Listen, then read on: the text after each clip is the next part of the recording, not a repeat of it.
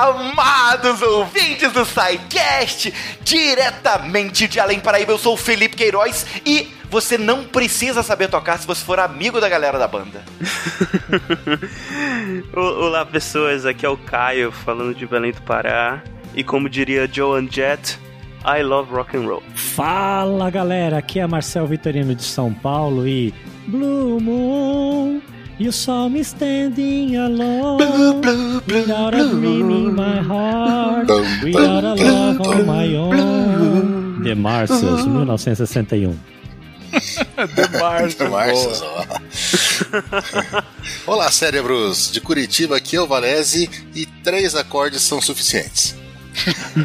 Olá pessoas, aqui Fernando Malto Fecas diretamente de São Paulo e tudo que eu conheço do Rock é que ele ganhou e perdeu do, do Apollo. Nossa senhora! Diga as pastas, Catarina, aqui é Marcelo Guaxinim e o Fencas aqui no meio da equipe não apresentando é o baterista querendo cantar. Você está ouvindo o Psycast, porque a ciência tem que ser divertida. E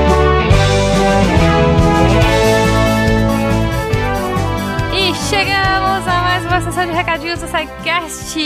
My name is Jujuba. Estamos aqui para ouvir a história do rock and roll. Olha só. Cara, e se você quiser entender as letras das músicas que você vai ouvir nesse episódio e das músicas todas de rock, você pode conhecer o Cambly, o nosso parceiro cativamente. Cara, eu tô muito inspirada essa semana, sério. você pode entrar lá, conhecer o Cambly, que é um esquema totalmente diferente e personalizado de aula. E fazer uma aulinha teste, olha só. Se você usar o código SciCast, entrando lá no cambly.com, C-A-M-B-L-Y.com, você já faz essa aulinha teste, vê se você gosta. E, cara, já se inscreve e começa a preparar suas aulas. E quem sabe sua banda? Olha aí. que maravilhoso. Eu sempre quis fazer parte de uma banda, mas nunca me chamaram. Busca triste. Não, música triste não, gente. Se você quiser. Hoje, hoje é dia de rock, bebê.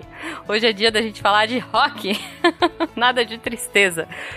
É, se você quiser conversar com a gente, olha só, você pode mandar sua música favorita, seu clipe preferido aqui no post desse episódio. Mandem GIFs, mandem sugestões legais aí pra gente acompanhar aqui no post.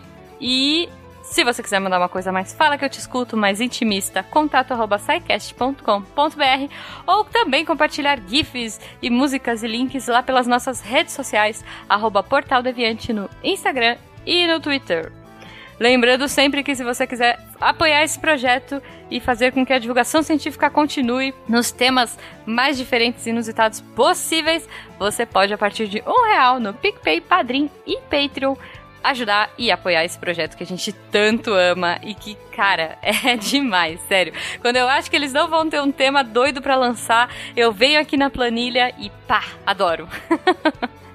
então, gente, muito obrigada. Esperem um pouquinho que lá no final tem os recadinhos da Deb sobre os textos dessa semana do Portal Deviante e a gente volta na semana que vem com mais um tema legal. Que será que é? Enfim, um beijo para vocês, um ótimo final de semana e até! One, two, three o'clock, four o'clock, rock. Five, six, seven o'clock, eight o'clock, rock. Nine, ten, eleven o'clock, twelve o'clock, rock. We're gonna rock around the clock tonight. Put your on. É isso aí, galerinha. Gente, estamos hoje aqui num programa muito especial. E digo muito especial, inclusive para mim pessoalmente, um programa que eu chorei, que eu tive que inclusive expulsar o Tarek para poder gravar, porque eu queria muito porque no, todos nós amamos, porque eu tenho certeza que você, querido ouvinte, ama loucamente. Vamos falar dele, vamos falar do, do estilo musical mais maravilhoso da humanidade, ou não. O vamos funk. falar de. É isso mesmo. Não, não, gente, vamos falar de rock, bebê. Hoje é dia de rock, bebê. Hoje é dia de rock no SciCast. Vamos começar aqui contando desde a história dos primórdios desse estilo musical maravilhoso até, quem sabe, os dias de hoje ou até onde o nosso tempo deixar mas é uma história muito longa, então por favor não vamos perder tempo e vamos começar por aqui. Pois é, gente, é... e como que o rock surge então? Qual é, é a origem do rock? De onde vem o rock é, no universo musical? É, o diabo é o pai do rock, né? Pronto. A gente já, já definiu isso. Ah, como a gente viu no início desse ano, o rock puxa as drogas, que puxa o demônio, que puxa. Eu não lembro bem a causa e efeito. Engraçado que essa. Só fazendo um parênteses, essa história do, do diabo ser o pai do rock, como diria Raul Seixas, e os neopentecostais dos Estados Unidos, e algumas pessoas do governo também, é. Essa história do diabo ser. É, de algum músico ter vendido a alma pro diabo para fazer sucesso no meio do musical é bem mais antiga. Tanto que, ao, é, um pouco relacionado à origem do rock, é, teve o caso do Robert Johnson, acho que na década de 1920, que ele era um guitarrista de blues, violonista no caso. E ele, ele era famoso por, por fazer o, aquela música lá, o Crossroad Blues, que a galera fala que ele, ele era tão habilidoso com o violão que ele vendeu a alma pro capeta também para poder tocar tão bem quanto ele tocava. E ele morreu aos 27 anos, como muitos músicos de rock. Ele é o precursor do Clube dos 27, né? Ele é o primeiro integrante do, do Clube dos, dos 27, de quem nós vamos falar muito aqui. Mas mesmo É verdade. toda essa entrada nossa aqui já mostra que a própria origem do rock and roll ela é muito discutida por, por estudiosos, né? O pessoal não, não tem uma ah, uma pedra fundamental do rock and roll. Um ponto em comum entre todos eles é de que muito do rock, da estrutura do rock veio do rhythm and blues, do R&B, né, americano. Um, um gênero que surgiu em comunidades afro-americanas dos anos 40. É, era bem diferente do R&B que a gente ouve hoje, que está nas paradas de sucesso americana, que ele já é um- uma mistura de funk, soul dos anos 80. O R&B ele era muito mais aquela coisa de hino, de ah, canto e contracanto, né? Não era All the Single Ladies ainda. Não, ainda não. É, va- vale a pena mencionar que quando a gente fala de rhythm and blues, né, as pessoas é, confundem bastante nessa questão do gênero blues, né, que, que, que é, em teoria, né, ou, ou na prática, né, na verdade, na, na época se usava muito blues para melodias mais tristes, né, é, melodias mais melancólicas. Não é à toa que blues, né, tem esse significado de tristeza, né, também é, em, em inglês. E quando a gente junta o, o rhythm and blues, que aí a gente já está falando de um ritmo um pouco muito mais cadenciado e, e que guitarras um pouco mais é, é, agressivas, né? Daí a gente começa a ter os primórdios aí do que se tornou o rock and roll. Exatamente, o rock tinha essa coisa de, de chamado e resposta, mas no próprio DNA dele tem muito mais coisa, né? A gente tem o gospel cantado nas igrejas, o jazz do sul dos Estados Unidos, de New Orleans, eles têm aquele swing, aquela mudança de andamento no, no ritmo e as que eles chamam de blow notes, as notas levemente fora do tom, que é para eles colocam no meio da composição para te dar aquela estranheza e te manter ligado na música. Boogie Woogie, que é uma música de pista de dança, e até mesmo a questão do storytelling, da, de- de- da letra contar uma história que o country branco americano também trazia, né? Mas, gente, uma coisa que eu nunca entendi, e aí eu rapidamente tomando a posição do Felipe com o Rose, é por que rock and roll? De onde é que veio esse nome? Rock and roll ele veio de um nome, é, ele já foi é bem mais antigo, né? O nome rock and roll. O termo só foi cunhado em 54. A gente está falando ainda do final de anos 20 e começo da década de 30. Quem cunhou o termo rock and roll foi um DJ de Cleveland chamado Alan Freed. Na verdade, rock and roll era um termo que já existia e ele designava duas coisas diferentes. O balanço dos navios no oceano, né? E, e com, depois, por conta da semelhança, o fervor religioso dos participantes de missa gospel, né? Balançando ao som da- dos hinos da igreja, e também o ato sexual. Então o cara juntou essas duas coisas. Ah, o Rhythm and Blues, naquela época, até 1940 também, ele era classificado na Billboard, por exemplo, como race music, música racial. Ainda a gente tinha toda aquela presença racista nos Estados Unidos. Então Alan Freed pensou: os jovens estão ouvindo isso, jovens brancos de, de classe média, mesmo classe baixa, classe média estão ouvindo isso, a gente precisa é, de um novo termo para isso. Então ele cunhou esse termo rock and roll primeiro numa rádio em Cleveland, na WJW, e em 54, quando ele foi para Nova York, na WINS, uma rádio muito maior, ele chegou falando em rock and roll e daí pegou de vez o termo. Outra coisa que é interessante é, nesse momento, né, que, que o Valese comentou dessa questão da, da, da segregação racial, é, é o, o jazz, né, é, como, como rolava nessa época, que o jazz também é uma das grandes influências do rock and roll. É, tem um livro, inclusive, que, que conta na história a história de- da democracia do jazz, né, alguma coisa assim. Nesse livro eles contam que as big é, bands, né, é, jazzistas da época eram, eram essencialmente compostas por brancos, né? E aí quando a gente começa a juntar também é, pessoas, os negros, né, com esse swing que trazido do, do rhythm and blues, eles começaram a ser aceitos né, nessas bandas é, de jazz, nessas big bands de jazz, por conta do, do tempero que eles davam à música. E aí começou também a, a ter uma forma de essa essa democracia racial da música já começou a engatinhar com, com, com as big bands do jazz e depois se expandiu muito, muito fortemente com o rock and roll também. Perfeito. Mas então, vocês estão contando aí das origens, né? De onde que veio, quais foram os estilos que, que culminaram aí no rock, inclusive da origem do nome, né? Mas qual foi o, o, grande diferencial? A gente tinha lá o rhythm and blues e tal, a gente tinha essa necessidade de se mudar essa maneira de ser chamada, mas a, do, do, blues tradicional para o rock é, é, diferente. A gente percebe uma diferença, percebe difer é, diferença inclusive em peso, né, da música e tal. O que que, que que proporciona essa diferença tão grande? e Como que isso acontece? A gente tem muita questão do, do, do pós-guerra e da estrutura das bandas. Né? A gente tinha as bandas uh, antigas de Britain Blues, elas geralmente tinham um vocalista, tinham os vocais de apoio, né, os famosos backing vocals, duas guitarras, um contrabaixo, uma bateria, um piano, um saxofone. Inclusive na, naquela época o saxofone ele era o grande instrumento da, das bandas, até pelo seu poder de alcance, pela sua a, chance de fazer o ritmo bater, né? Ele era o instrumento solista das bandas, né? Até como continuou sendo no jazz por muitos anos, até hoje, na verdade. Exatamente. Então, isso já vinha das big bands, que antes tinham mais, ainda tinham os metais, tinham vários é, instrumentos. Mas quando a gente está falando de um período de pós-guerra, né, com limitação de combustível, a diminuição de audiência pagante, os caras não podiam mais manter uma banda com 12, 15, 20 pessoas. Isso acabou levando um enxugamento das bandas e acabou levando aquela coisa de uma guitarra, um baixo, uma bateria. Às vezes tinha um saxofone, um piano, muitas vezes não. Ah, você já cons consegue perceber uh, no final da década de 30, 39, 40 que o jazz já tinha alguns elementos sincopados, alguma batida sincopada que ia levar ao rock and roll. Aliás, o, o Valese comentou das guitarras, que já eram, já eram presentes nas bandas de, de R&B da época. E eu acho bacana a gente comentar um pouco da criação, do surgimento da guitarra elétrica, já que o Felipe perguntou qual era o diferencial.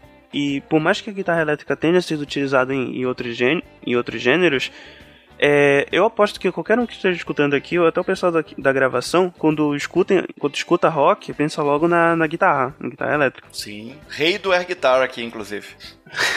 quem, quem não, né? Essa questão da, da, da guitarra elétrica é um, troço interessante, porque quando a gente junta né, a questão do, das big bands, né, essencialmente elas eram tocadas com violões, né, com violões acústicos, e, e a quantidade de instrumentistas era, era necessária para dar corpo, né, para dar corpo e dar peso para as músicas. Quando você começa a reduzir o tamanho das bandas, sente-se a necessidade de você amplificar esse som.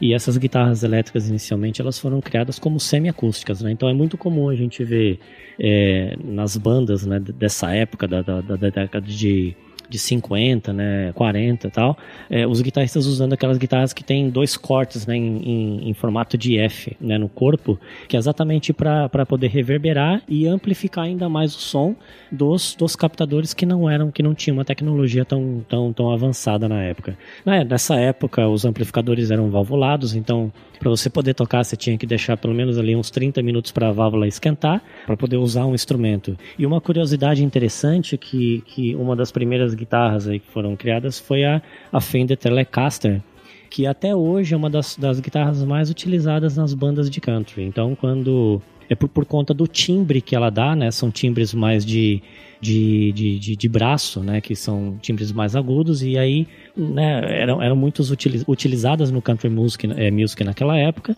e ainda hoje é, isso permanece 70 anos depois. É aquele som meio instalado também, né, que a Telecaster tem. Exatamente. Inclusive a Telecaster ela não foi a primeir, o primeiro modelo de guitarra de corpo sólido que o Marcel estava falando, porque como ele, ele falou antes, é, os guitarristas anteriormente utilizavam guitarras semi, é, semiacústicas. Tinham a, parte elétrica, mas também tinha o corpo grande com os buracos para poder ajudar na reverberação do som.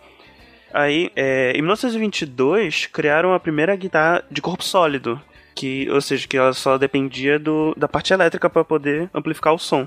É, era uma guitarra que era conhecida como frying pan, que é frigideira em inglês, porque se vocês procurarem, se vocês procurarem ela no Google, vocês vão ver que ela realmente parecia uma frigideira gigante. E aí a, a Telecaster que o Marcel falou foi o primeiro modelo de, de guitarra de corpo sólido a, a ficar famoso, assim, vender bastante. Foi, acho que foi em 1951, mais ou menos na mais ou menos na mesma época do surgimento do, do rock, mas ela foi ficando mais popular com o passar dos anos mesmo, na década de 60 que estourou o uso da Telecaster. É, mas daí em 1955, no baile Encantos Submarinos, um rapaz chamado Calvin Klein pegou a, a guitarra Fender do Marvin Berry e tocou a música que criou o rock and roll. Não, não é, não é essa a pauta. Essa é a história do rock, Não, né? Eu aprendi não, assim, eu aprendi assim, inclusive. A dele é uma, a dele é uma Gibson, pô. Do filme é uma Gibson, é essa. A gente tá em outra linha temporal, gente. Essa é de outro lugar. É. Mas uma coisa interessante quando a gente vai pensar em história do rock, como ela tá realmente é, entrelaçada com a nossa história, com a grande história.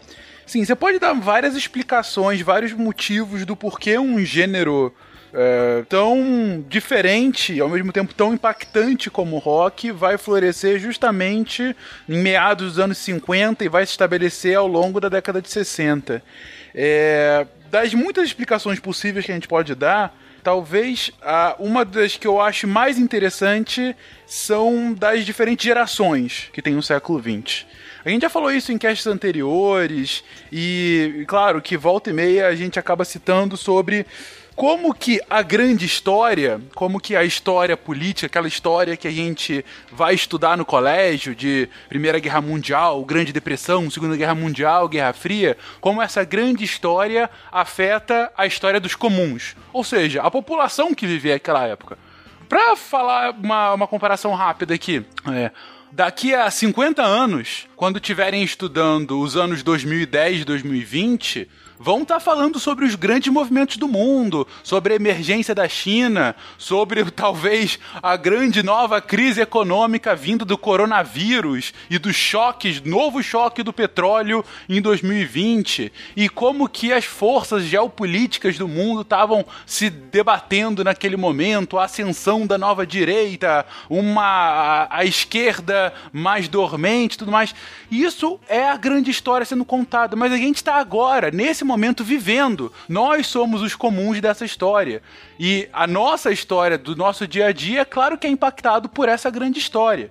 E assim o foi também ao longo do século XX. E claro que esses grandes movimentos artísticos culturais ao longo do século XX são uma resposta e também influenciam diretamente essa grande história. Por que, que eu estou falando tudo isso? Porque a gente está falando de um momento, o, o Valese comentou já isso, sobre esse pós-Segunda Guerra Mundial. Na verdade, esse pós-grandes guerras, a gente está falando aí de um período histórico de 1914 até 1945, em que o mundo vive um turbilhão, em que ele muda drasticamente do que ele foi nos, nos últimos séculos e começa a se consolidar ao que ele vai ser até o final do século XX, com essa bipolaridade, Estados Unidos, União Soviética. Mas os comuns, os comuns, e aí eu digo eu e você, no caso, nossos avós, nossos bisavós, eles estão vivendo uma história de um dia a dia em que viveram uma uma grande guerra, uma guerra inesper- inesperadamente muito sangrenta na década de 20, e essa foi a geração perdida, Lost Generation. E aí depois viveram um grande boom, principalmente nos Estados Unidos, um grande boom econômico durante 20 anos, ah, durante 10 anos até a crise de, de 29 e depois uma queda econômica gigantesca, só que essa é considerada como a grande geração, the greatest generation. E substituindo eles, dessa Greatest Generation que vai pra guerra, os filhos deles, que nascem mais ou menos no final da década de 30, início da década de 40, e que nesses anos 50 estão virando jovens, são adolescentes, é chamada da geração silenciosa, a Silent Generation. Aqueles que viveram a guerra, que passaram a guerra, a- as amarguras da Segunda Guerra Mundial e tiveram que trabalhar e enfrentar toda essa grande guerra que foi a Segunda Guerra Mundial, é chamada da geração silenciosa, Silent Generation. Só que um grande fenômeno sociológico que acontece principalmente nos Estados Unidos após o final da Segunda Guerra Mundial é um nascimento inacreditável de pessoas, principalmente vindas de soldados que foram no fronte europeu ou no fronte asiático lutar, voltaram para os Estados Unidos e na felicidade, na, na glória que foi a vitória do Ocidente, dos Estados Unidos em específico, acabaram fazendo um boom populacional. E é essa geração que começa a nascer no final da Segunda Guerra Mundial e que no início e que no nesse início da década de 60 tá virando adolescente, ela é ela é a chamada dos baby boomers a geração do, dos que nasceram desse grande explosão populacional. E esses baby boomers, eles estão intrinsecamente ligados à história do rock, porque são esses baby boomers que começam a questionar diametralmente ao que era o sistema até o nascimento deles. São eles que vão liderar os movimentos civis dos Estados Unidos na década de 60, são eles que vão liderar o crescimento econômico norte-americano entre os anos 60, 80 e hoje estão chegando agora aos a 70, 80 anos. E é uma geração que é tão fundamental para entender a segunda metade do século XX, e para o nosso episódio de hoje é tão fundamental entender a história do rock com esse crescimento dos baby boomers. Então, se a gente está falando da história do rock, a gente está o tempo todo falando de como os baby boomers eles vão se consolidando nos Estados Unidos e um pouco na Europa também, e como o gosto musical deles e essa essa necessidade de se rebelar contra o establishment, de se rebelar contra o sistema, ele acaba direcionando como o rock vai florescendo no mundo a partir de então. What do you wanna do with your life? Sensacional. Então a história do rock é uma história de rebeldia, de questionar o sistema, né? Como, como o Fencas tinha dito. E como que começa? A partir de onde começa essa rebeldia? Quem são esses primeiros expoentes do rock? Vocês comentaram aí que o Alan Freed, né? Ele nomeou essa, esse estilo musical que estava começando a ser tocado e tal como rock and roll, mas o que, que era isso que ele estava tocando que ele chamou de rock and roll? É, a primeira, acho que o primeiro artista que o Alan Freed pegou assim foi o Chuck Berry de verdade, né? O Chuck Berry gravou na Sun Records do, do, do Sam Phillips, que acabou virando assim o grande centro do começo do rock and roll. E ele gravou Maybelline, uma música que fez muito sucesso, principalmente depois que o Alan Freed tocou. Uh, Chuck Berry ele era um negro de St. Louis, ele transpôs uma batida de quatro tempos do piano, né, do blues, do piano, do jump blues, do meio oeste americano para guitarra e adicionou letras simples, aquele storytelling que a gente falou, que falava da vida adolescente, meninas, festa, aquela coisa, incluiu o solo de guitarra do Blues Chicago. Então ele cauterizou o, o ritmo do rock and roll no cérebro dos ouvintes tinha vários problemas, ele acabou sendo preso depois por, por várias uh, alegações, ele levou uma menor, atravessou a fronteira do estado, claro que tinha também toda a questão uh, racial também do pessoal que não gostava dele, mas então quando Alan Freed começou a tocar Chuck Berry, o rock and roll começou a aparecer. Só que o rock and roll ele realmente entrou nos corações e mentes de todo mundo quando um, um rapaz de 18 anos entrou na Sun Records para gravar um presente para a mãe dele. E esse rapaz era é, Albert Einstein.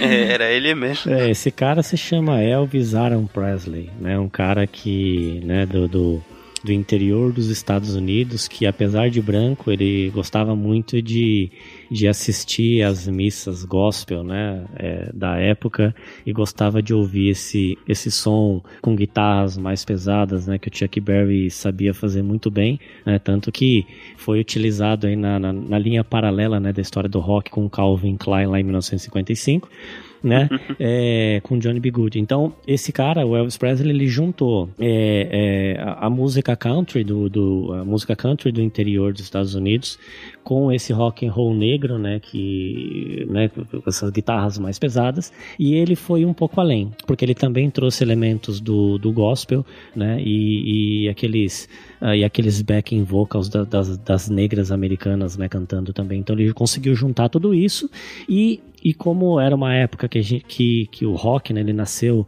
é, como rebeldia, ele demonstrava rebeldia na maneira como ele se movimentava no palco. Até então, os cantores, eles, eles né, de rock, eles usavam guitarra, né, eles estavam escondidos atrás de uma guitarra. O Elvis Presley, ele, ele entrava no palco muitas vezes com um violão ou com uma guitarra, mas na maioria das vezes limpo, né, só ele, o microfone e usava o corpo para manifestar a rebeldia que ele tinha. Elvis que tá aí até hoje, né?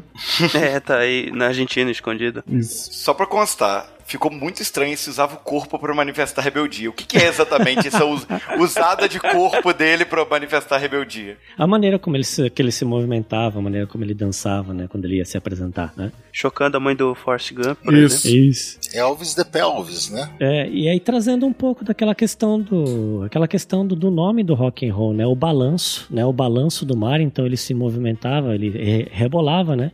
Como se estivesse balançando no, no- conforme a onda do, do, do mar e também fazia movimentos sexuais no palco. E isso chocava, foi- chocava bastante, né? é, o público na, naquela época. Olha aí, o Guaxa tinha razão, então a gente acabou falando de funk mesmo. É. Viu? Viu? É, também tem isso. Funk pai do rock. Mas apes- ape- apesar disso, o Elvis ele foi feito para televisão, né? Ele era branco, ele era alto, considerado bonito, ele falava muito bem em entrevistas, né? E quando ele se apresentava, ele levava esse ritmo negros aqui para as casas americanos. Em 48, menos de 2% das pessoas tinham TV em casa nos Estados Unidos. Em 55, ah, já dois terços das casas tinham televisão. E o Elvis e o próprio rock and roll, todos esses shows de música eram responsáveis por isso. Ah, Essa geração dos, dos baby boomers que o Fencas disse ah, incomodava tanto os pais que levavam essa televisão para lá. E um dos caras muito importantes que não cantou, mas que, foi, que a gente falou foi o Sam Phillips, né? Ele era fundador da Sun Records, que era em Memphis, e ele tinha um lema que ele, nós gravamos qualquer coisa a qualquer hora. Então, Elvis, quando ele entrou na Sun, ele pagou 4 dólares, como o pessoal disse, para gravar esse presente para a mãe. E o Sam Phillips ou- ouviu a voz dele, gostou, não gostou muito do que ele gravou, ele gravou My Happiness do lado A e That's When Your Heart Is Begin, duas músicas mais lentas que a mãe dele gostava, mas ele chamou depois Elvis para gravar com dois músicos dele, dois músicos de blues. E daí Elvis começou a cantar That's Alright, um and blues velho, que foi o que realmente estourou. É considerada, pode ser considerada o grande ah, a grande explosão do rock and roll, apesar do Bill Haley já ter entrado nas paradas antes disso, né? O Elvis, então, foi tipo pro rock o que o Eminem foi pro rap. Boa! Boa! a versão branca, né, Tipo do, do- isso. do músico pra poder tornar o negócio popular. É a versão branca que a família ia aceitar. que a família aceitava para começar dentro de casa. É excelente, eu acho. Ma- Mas sabe um- uma coisa também? O Elvis foi a primeira. Foi o primeiro da representante de uma figura muito característica do rock até hoje, que é o frontman, que é o cara que representa o grupo, que ou às vezes a banda tem o nome dele, ou mesmo quando é uma banda que não tem, que tem um nome de banda, né, nome de banda de rock, é, é aquele cara que representa a banda, geralmente é o, é o vocalista, é o cara que que tem a, a famosa presença de palco e, e tudo isso veio do Elvis mesmo, assim. É uma outra curiosidade em relação a- a- ao que o Elvis provocou, assim, o, o que ele trouxe de, de mudança né, nesse movimento, é que os shows, né, quando eles, eles passavam né, é, nos canais de televisão, né, os shows ao vivo, ah, o, o público ele ficava sentado. Mas o Elvis ele causava um frisson tão grande no, no público feminino que a- a- as meninas elas não conseguiam ficar sentadas, então elas iam para frente do, é, do palco, né, tentar, tentar chegar o mais perto possível, né, do, do, do ídolo, e, e- e a gente vê isso até hoje, né, hoje não, é, praticamente show de rock não se assiste mais sentado, né, então é, foi uma mudança muito grande que ele trouxe em relação a, a uma série de, de, de coisas que a gente traz até hoje é, na, na cultura do rock. Uma outra coisa interessante também sobre essas apresentações do Elvis é que hoje em dia, quando a gente vê as gravações, é muito raro encontrar alguma gravação que tenha ele de corpo inteiro. Porque para não chocar a família tradicional brasileira, eles gravavam ele só da cintura pra cima, né, Pra não mostrar os passos rebolosos dele, né? Passos rebolosos, obrigado por isso. O Elvis também inaugurou uma coisa muito famosa no rock, que é o gordo em fim de carreira. Exatamente. Se tivesse podcast naquela época, ele ia virar podcaster com certeza. Com certeza. Ia ficar falando mal da música de hoje, né? No meu tempo que era bom. What do you wanna do with your life?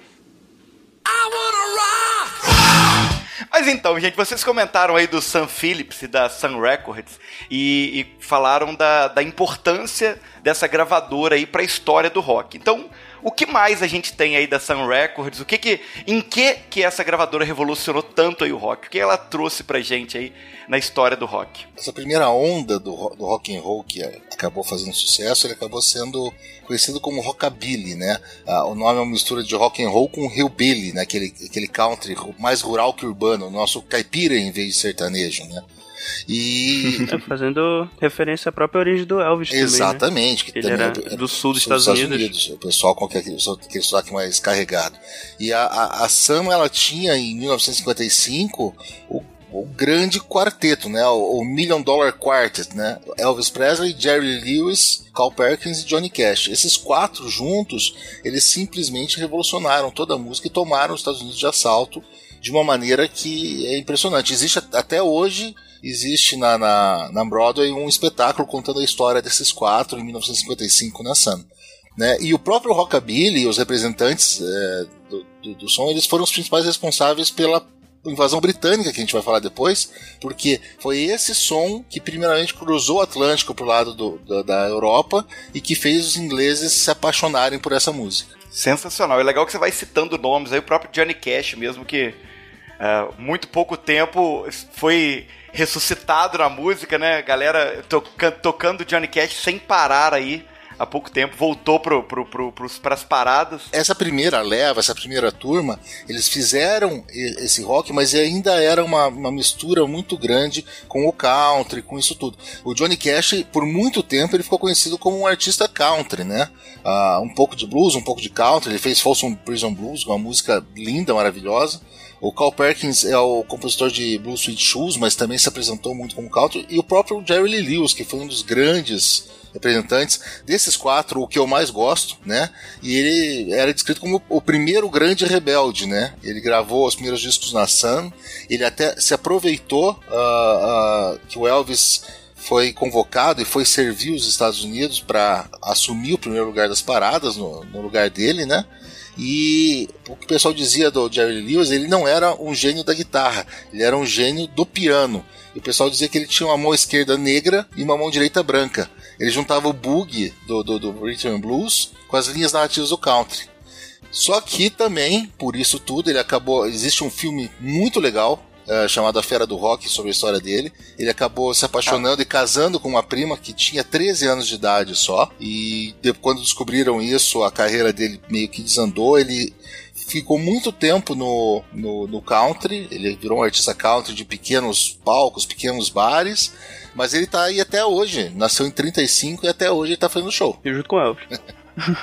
Um perfeito. E então temos aí o nosso quarteto de um milhão de dólares aí, mas temos outros grandes nomes do rockabilly também dessa época, né? Tem mais alguns que vocês gostariam de citar e tal? Acho que vale a pena, vale a pena é, mencionar o Rich Valens, né, que era outro cara que também era, ele, ele tinha um jeito bastante específico de tocar guitarra, né, que ele era, bastante agressivo no jeito de tocar guitarra e ele misturava é, o, o rock, né, é, junto com, com ritmos um pouco mais latinos, né, no jeito dele de tocar.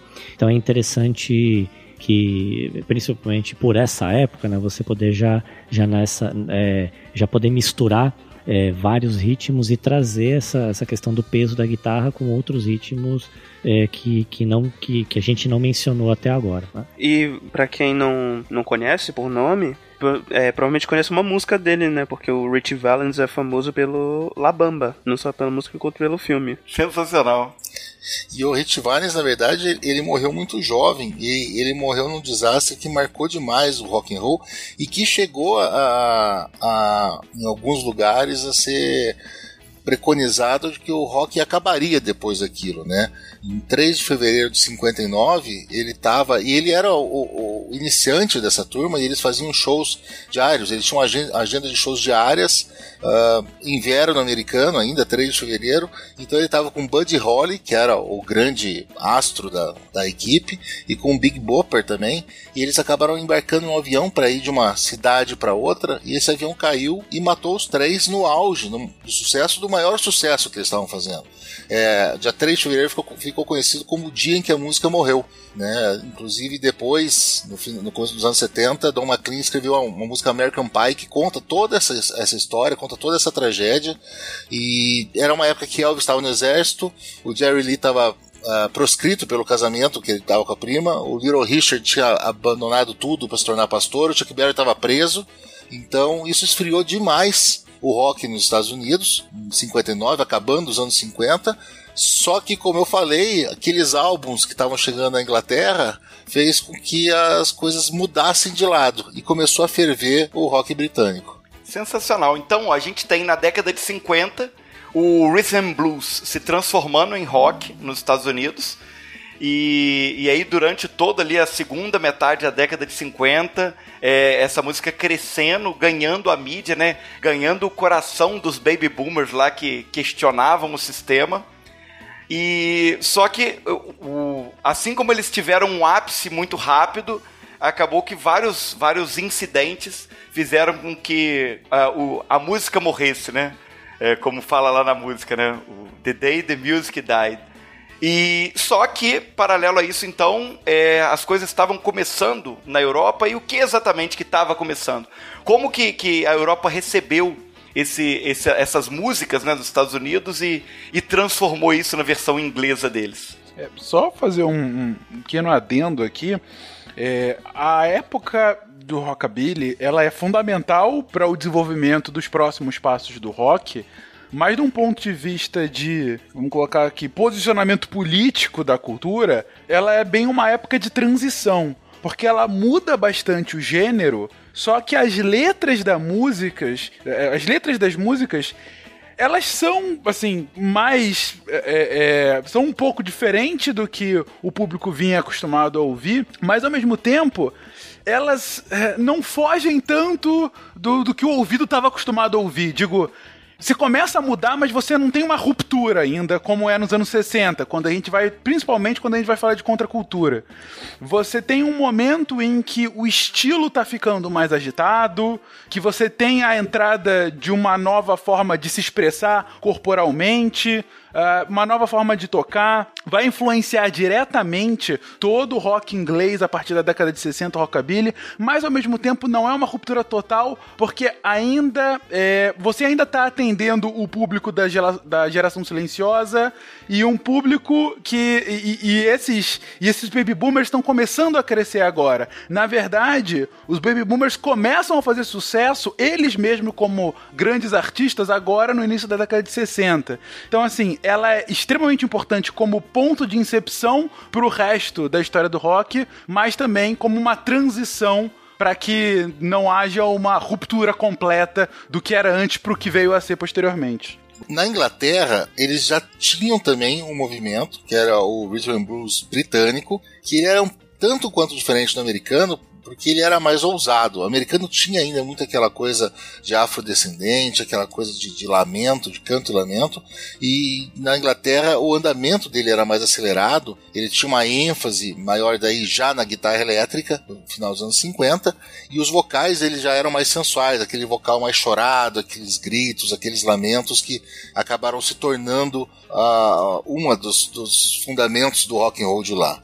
Então eles tinham os clubes que eram clubes de jazz, clubes de skiffle. Né? O skiffle ele era mais ou menos uma, uma combinação acelerada entre o jazz, o blues e o folk, e tocada principalmente com instrumentos de, de baixíssimo custo. Então qualquer uh, criança, qualquer adolescente inglês da época, ele podia almejar tocar skiffle porque ele precisava de um violão se tivesse uma guitarra melhor ainda, e ele podia usar a tábua de passar roupa, panela, qualquer coisa para tocar skiffle. então, com isso, eles começaram a ter algumas alguns nomes que começaram a aparecer e principalmente Cyril Davis e Alex Corner, eles eram viraram os decanos do movimento, os padrinhos de todo mundo, né? Eles faziam uh, nas noites de terça-feira eles faziam shows, recebiam músicos iniciantes que acabaram depois formando suas próprias bandas, né? O, Ray Davis dos Kinks, o Ginger Bakes do Cream e até o Brian Jones dos Stones começaram com os dois ali. Olha isso. Então, o, ele, o, os Rolling Stones eles começam dentro de um contexto ali de blues britânico, é isso? De blues, rhythm blues, né? Com a, a, banda Blues Incorporated do Davis e do Corner. Inclusive, foi num show dos dois que o Brian Jones conheceu o Mick Jagger e o Keith Richards, né? E acabaram daí formando a banda e fizeram o primeiro álbum. O nome Rolling Stones vem de, de músicas é, de blues. É, eu não me lembro direito de quem que eram as músicas. Eram duas músicas diferentes, uma, uma chamada é, com Rolling alguma coisa, outra com, com Stones. E eles foram, eles foram migrando do blues pro, pro rock and roll. E se você for pegar o grande hino deles do começo, né, Satisfaction, ela, ele fica exatamente no meio desse caminho. Ele é um compasso de blues. Tem no YouTube um vídeo do, do, do Kate Richards dizendo que ele sonhou com os acordes de Satisfaction, com com a progressão inicial e ele toca de uma maneira bem blues isso, mas o, o, o compasso blues e o vocal rock and roll do, do Mick Jagger que é perfeitamente a descrição daquilo que eu falei, né? É chorado, é manhoso e o Mick Jagger tinha aqueles movimentos também sexys como o do Elvis lá no, no, no na Inglaterra. É o Mick Jagger manhoso e com movimentos sexys é uma visão muito triste. É o que o cara do Maroon 5 fala né, a respeito, né? É o Moves Like Jagger. Moves Like Jagger, né? Você pega, verdade, pega, os vídeos, os vídeos, os primeiros vídeos dos Stones, é uma coisa que até assim tirem as crianças da sala, até hoje. Sensacional, gente, sensacional. Eu, eu não sei, Valézia, hoje... Desde que eu era pequeno, na verdade, na, nos anos 2000, as crianças já dançavam funk, então eu não sei se tira as crianças da é sala. É verdade, é verdade. Não, antes do funk tinha o axé. Ah, é verdade. é verdade. Domingo, domingo à tarde era axé, era criança rebolando. Dançando na boquinha da garrafa. Exato. Exatamente isso. É, mas nessa época tínhamos Mick Jagger rebolando loucamente, com seus movimentos rebolantes, rebolativos, é, fazendo sucesso com essa mescla de, de rhythm and blues e rock. Mas além do, dos Rolling Stones, quem surge nessa mesma época aí e, e eles seguem mais ou menos esse mesmo perfil? Quais são as diferenças aí desses primeiros protagonistas britânicos aí do rock? Era muito legal porque na Inglaterra, basicamente, cada cidade, cada região tinha a sua banda e essa banda tinha um estilo. Em Newcastle nasceram o The Animals, né? O vocal característico do Eric Burdon, ele era muito diferente do Mick Jagger, por exemplo. Ele era uma coisa mais grave, um vocal profundo, aquele uh, House of the Rising Sun, né? Uma coisa bluseira de verdade e gritado, aqueles primeiros gritos do rock and roll. Então uma coisa legal do, do Animals, inclu inclusive falando de, dessa música que tu comentaste, House of the Rising Sun, é que ela, ela é um ela é uma canção folclórica de blues, tipo, não tem. Não se conhece o autor, é uma canção que foi adaptada várias vezes. E a versão deles é bem famosa não só pela levada do, do blues, como também ser uma, uma das primeiras no rock a adotar o, órgão Hammond, que é aquele órgão famoso que é usado nos anos 60, que tem aquele som. É o órgão elétrico. Porque antes da invenção do, do órgão elétrico, só se usava órgão nas igrejas, que é aqueles órgãos de tubo gigantes que tinha que tinha, tem esse som tipo poderoso, precisa da, das igrejas para poder ressoar é, para poder ressoar o som e tem um, um som, como é que eu digo, um som imponente.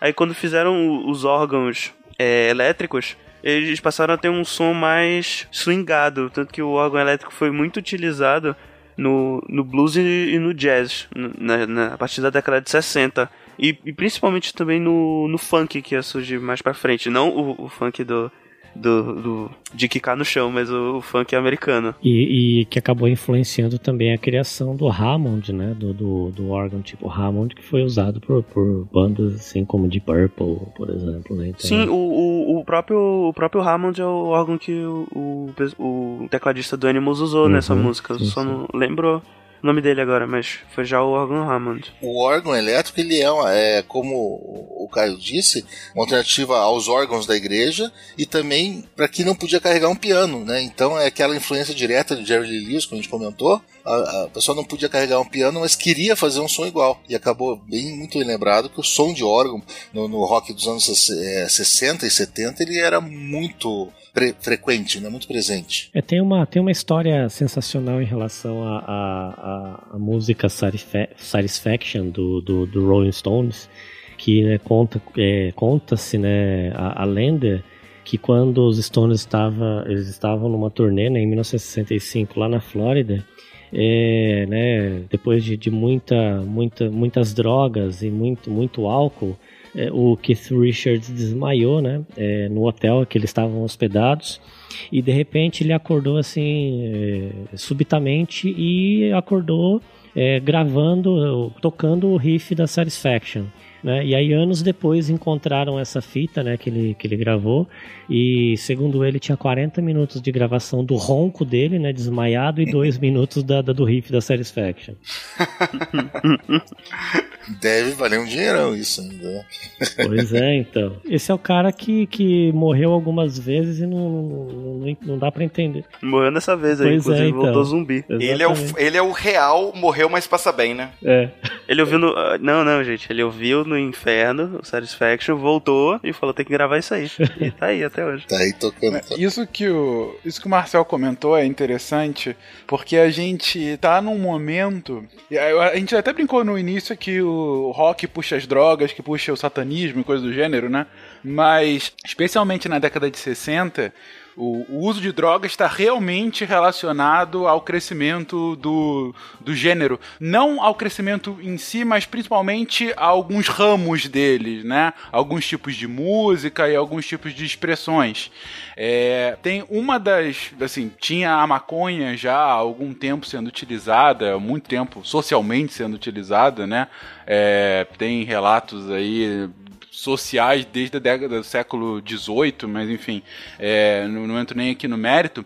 Mas uma das drogas mais famosas à época é o LSD, que é uma droga sintética, né? Foi sintetizada no final da década de 40. Ela foi por muito tempo tentada ser inclusa em algum, em algum tratamento médico ou coisa do gênero, mas nunca teve algum sucesso comprovado assim para doenças.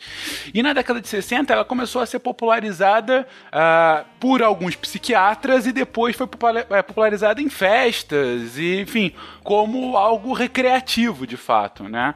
E, e, é justamente nesse momento em que você acaba tendo uma influência direta, inclusive com os artistas. Então, é, meados da década de 60, tem várias histórias comentando que é, é difícil você ter um artista que não está direto ou indiretamente envolvido com o uso recreativo de drogas. E assim, a, a, acaba tendo uma influência porque é, você tem diversas músicas principalmente que vão com um tom um pouco mais psicodélico, né? Ou álbuns inteiros que levam essa vibe um pouco mais psicodélica.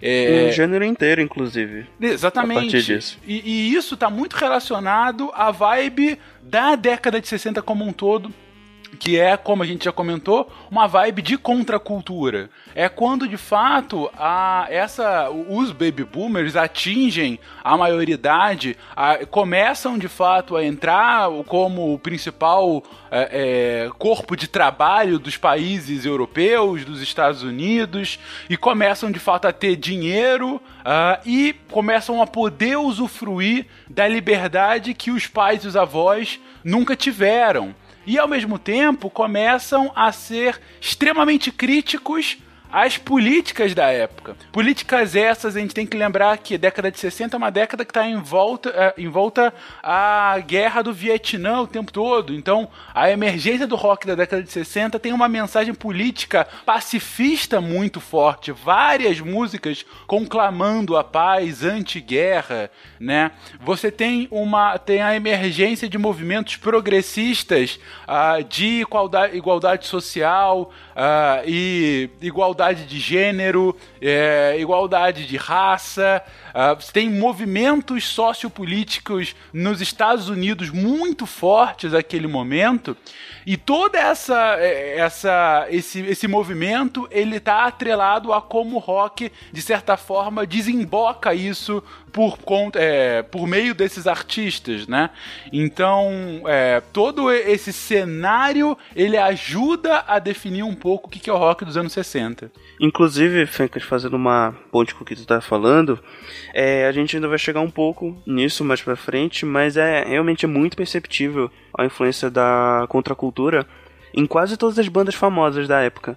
Porque se, se vocês verem, prestarem atenção no, na discografia das bandas durante os anos 60, a maioria, principalmente da, das bandas inglesas, que eram as mais famosas no início da década, é, a maioria delas começava como é, fazendo um, um, um rock and roll mesmo, mas comportadinho, por assim dizer. E, e, puxando um pouco pro R&B britânico, só que a partir de 1965, 1964, que é quando surge de fato o movimento de contracultura, quando ele começa a tomar corpo, é, por, por N outros motivos, influenciado muito também pelo movimento de, de revival do folk americano, que vinha acontecendo desde a década de 40, só que ele atingiu o auge na década de 60, com Bob Dylan, por exemplo, com a música Like a Rolling Stone. E inclusive o conceito de música de protesto surgiu no folk americano e foi adotado pelo rock, tanto pelas bandas de folk rock da década de 60 quanto as bandas dos demais gêneros que surgiram nos anos 60, principalmente rock psicodélico, é, o hard rock que foi surgir um pouco mais pro final da década e até mesmo dentro do, do, do rock and roll. Mas aí eu acho que é bacana a gente voltar um pouquinho ainda no tempo para poder começar a falar de invasão britânica. Só queria adicionar, Caio, é, é, sobre essa, uma curiosidade sobre essa música, né, Like a Rolling Stone, né, que, que enquanto de um lado, né, do, de um lado do do planeta, né? Na Europa estava tava acontecendo todo todo esse movimento britânico, né? Essa essa essa questão da do, da rebeldia com estilo com estilo britânico e tal do lado do lado da, dos Estados Unidos estava tava tendo uma volta forte do folk e essa Like a Rolling Stone foi uma das músicas mais longas já gravadas até então né, no, no rock né ela tinha é, seis minutos né se eu não me engano e e o pessoal falava que era uma, uma música que parecia que não tinha fim, porque, o, porque, era, porque era assim que o, que o Bob Dylan quis mesmo passar essa impressão de uma música sem fim, né? E, e por curiosidade também ela foi regravada por, por muita, muita gente, como é, é, Jimi Hendrix regravou essa música também, né? E os, os próprios Rolling Stones regravaram também. Né? Era só a galera esperar mais alguns anos para ver o que, que era música longa. Exatamente. Não é? Tipo assim, seis minutos é muito tempo. Aí Pink Floyd fala assim: peraí, segura minha bebida. Segura meu LSD, que eu vou, vocês vão ver o que eu vou fazendo. Mas a gente não chegou lá ainda. A gente tinha até alguma coisinha disso, né?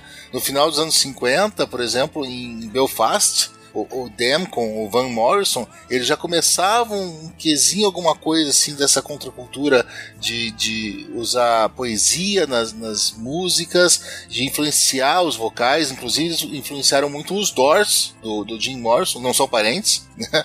mas influenciou, influenciou essa questão da, da poesia no rock and roll, a, a, influenciou Jim Morrison criar os Doors, e em Londres, voltando, a gente teve, um, acho que a primeira super banda, né, que foram os Yardbirds? Era uma banda que ela tinha três guitarristas: Eric Clapton, Jimmy Page e Jeff Beck. Se você fizer uma. Não, pouca Caramba. Se você fizer uma lista assim, dos melhores guitarristas, dos 50 melhores guitarristas de todos os tempos, esses três vão estar sempre lá. Não, não só fazer, só procurar uma lista qualquer na internet. Os três vão estar lá. E, e, e, e eles juntos, eles fizeram um pouco disso, né? Os Yardbirds eles foram um embrião do que viriam ser duas vertentes diferentes até. Tanto o hard rock, por conta do peso das guitarras guitarras, quanto o rock progressivo, com músicas mais longas e com digressões assim intermináveis né, no meio da música. Eu diria não só o, o, a influência no hard rock, não só pelo peso, mas como na ênfase na guitarra. Já que o hard rock ele é muito disso. A guitarra é, é, é realmente o instrumento que que toma os holofotes. É, mas é fácil você ter ênfase na sua guitarra quando você tem esses caras tocando, né? É se, verdade. Se fosse o Johnny Ramone lá, por exemplo, talvez a história do rock teria sido diferente. Johnny Ramone, o cara que fez o solo de uma nota só. É, era, era, assim, comum nos, no- na, na Londres dos anos 60, com os anos 60, as pichações, né? Clapton is God. É, Eric Clapton era considerado praticamente o deus da guitarra na época. Isso porque ele, se- ele se achava um mau guitarrista quando ele se comparava com o Jimi Hendrix, né? É, o cara é humilde.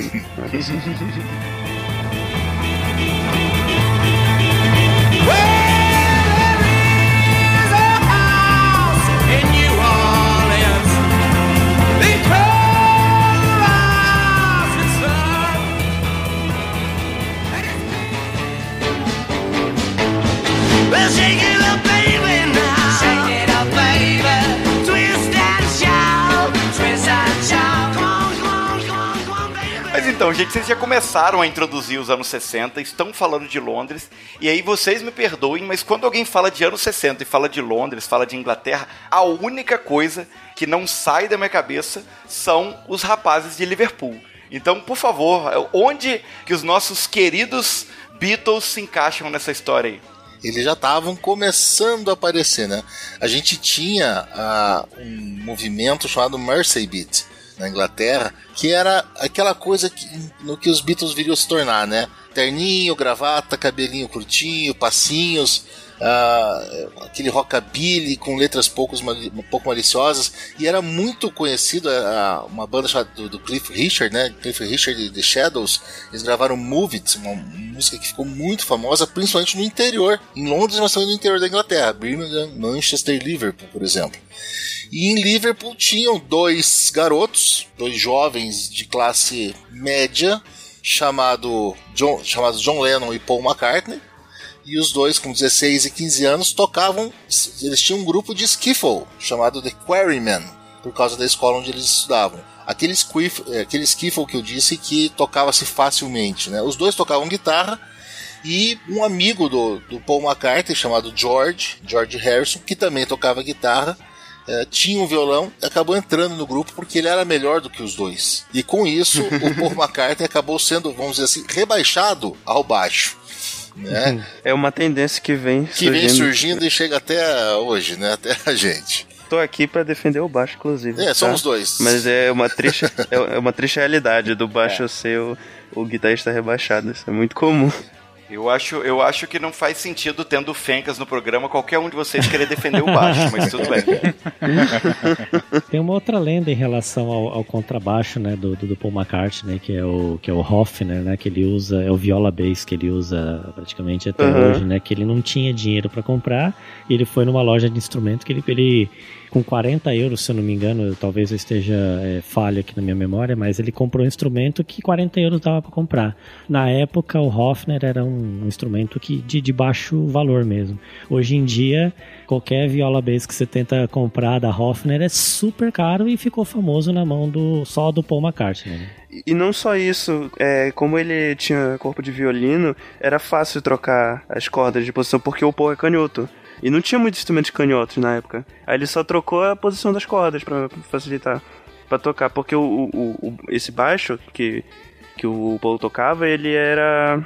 Ele, ele era igual dos dois lados. Ele não tinha aquele desenho da guitarra normal que geralmente atrapalharia a pessoa canhota tentando tocar num instrumento destro.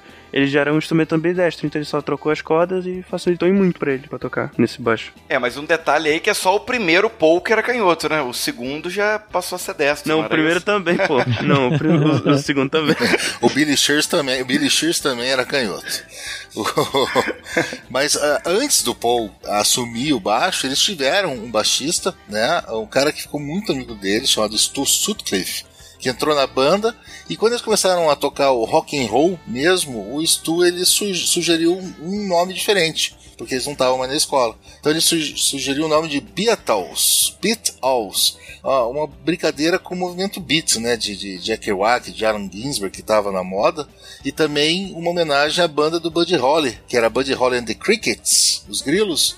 E ele, eles queriam colocar os Beatles, os besouros. Eles acabaram mudando rapidinho para Silver Beatles, depois Silver Beatles, já com o A, para fazer aquela esse lance do beat, e acabaram Trocadilho com Beatles. é, e acabaram ficando só como The Beatles. Os batizouros.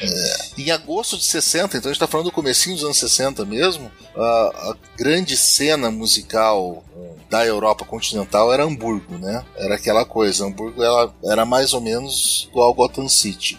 Ela não tinha policiamento, ela tinha a criminalidade lá em cima, mas quem queria ouvir rock and roll ia pra lá. Então eles acabaram conseguindo ah, uma temporada em vários clubes assim de, vamos dizer assim, ah, não muito familiares. meretriz. É, não muito familiares lá. Eles acharam um baterista chamado Pete Best, que foi com eles. Acharam lá no meio. Foi- no, no, Foi o melhor que eles Foi o encontraram, melhor né? que eles acharam, foi the best. Ah, não, acharam em em Liverpool mesmo. Na verdade, a, a- a- o Pete Best, a mãe dele tinha um lugar onde eles costumavam to- to- tocar, né? Uma taberna onde eles tocavam em Liverpool. Então o Pete Best foi como baterista deles. Só que chegando lá, eles faziam, era aquele coisa de trabalho escravo, né? Eles faziam 10, 12 horas tocando e começaram a usar drogas. Os próprios garçons levavam, quando viam que os meninos começavam a, a cansar e a diminuir o ritmo, eles entregavam alguma coisinha para eles tocarem e ficarem ligadões. Durou pouco essa primeira eh, incursão deles em Hamburgo porque descobriu que o George era menor de idade ainda, né? E ele acabou sendo deportado. Logo em seguida, tanto o Paul quanto o Pete, Pete Best também tiveram que ir embora porque eles quase tocaram fogo no lugar onde eles estavam, eles estavam queimando umas camisinhas. E, e é legal assim que tem tem tem o, o filme, né? No filme Backbeat, né? Eles eles contam bastante essa história e e, e eles formaram uma banda, né? Num álbum, né? Que era a trilha sonora do, do, do, do filme, que é o Backbeat Band. E a formação era nada mais nada menos do que David Grohl, né? Do Nirvana na bateria. Né, tinha o baixista que era o Mike Mills do R.E.M. A gente tinha Thurston Moore do Sonic Youth e o Greg Dully é, do African Wings na guitarra e o David Pirner, Pimer do Soul Asylum na, como vocalista. Então, tipo assim, eram caras que na época que foi lançado esse filme eram bandas que estavam né, fazendo bastante sucesso. e Os caras se juntaram para tocar um estilo completamente diferente, né? Muito legal. É muito legal. Esse filme é muito bom. Bem lembrado mesmo. Ele é o Backbeat, os cinco rapazes de Liverpool. E ele foca bastante na história do Stu, né? Do baixista que eles tinham. Porque depois que, que três dos membros da banda voltaram para Liverpool, o John o seguiu também rapidinho e, e o Stu ficou porque ele tinha achado uma namorada lá, Astrid, eu não, não, não consigo me lembrar agora do sobrenome dela. Inclusive ela era artista plástica, fotógrafa, ela fez as primeiras fotos dos Beatles, né? Ela ajudou a dar um, começar a dar aquela identidade visual que eles tinham. E o Stu largou tudo e ficou com ela lá, enveredou pelo caminho de artes gráficas mais e morreu pouquíssimo tempo depois, muito jovem, com um aneurisma cerebral que acabou rompendo, né? Será que ele se arrependeu ou não? E não deu tempo, né? Ele morreu muito jovem. Acho que ele morreu antes dos caras estourarem de verdade. O Pete Best se arrepende, com É, o certeza. Pete Best se arrepende. Inclusive, a história do Pete Best ter saído, porque ele quase chegou a gravar o primeiro álbum, né? O Please Please Me. Mas a história dele ter saído é porque ele não conseguia acompanhar o metrônomo das gravações, então eles pegaram um músico do estúdio que já trabalhava lá, que era o, o Ringo Starr. Isso que é estar no lugar certo na hora certa, né? Exato. É, O cara tem uma estrela, né? Tudo.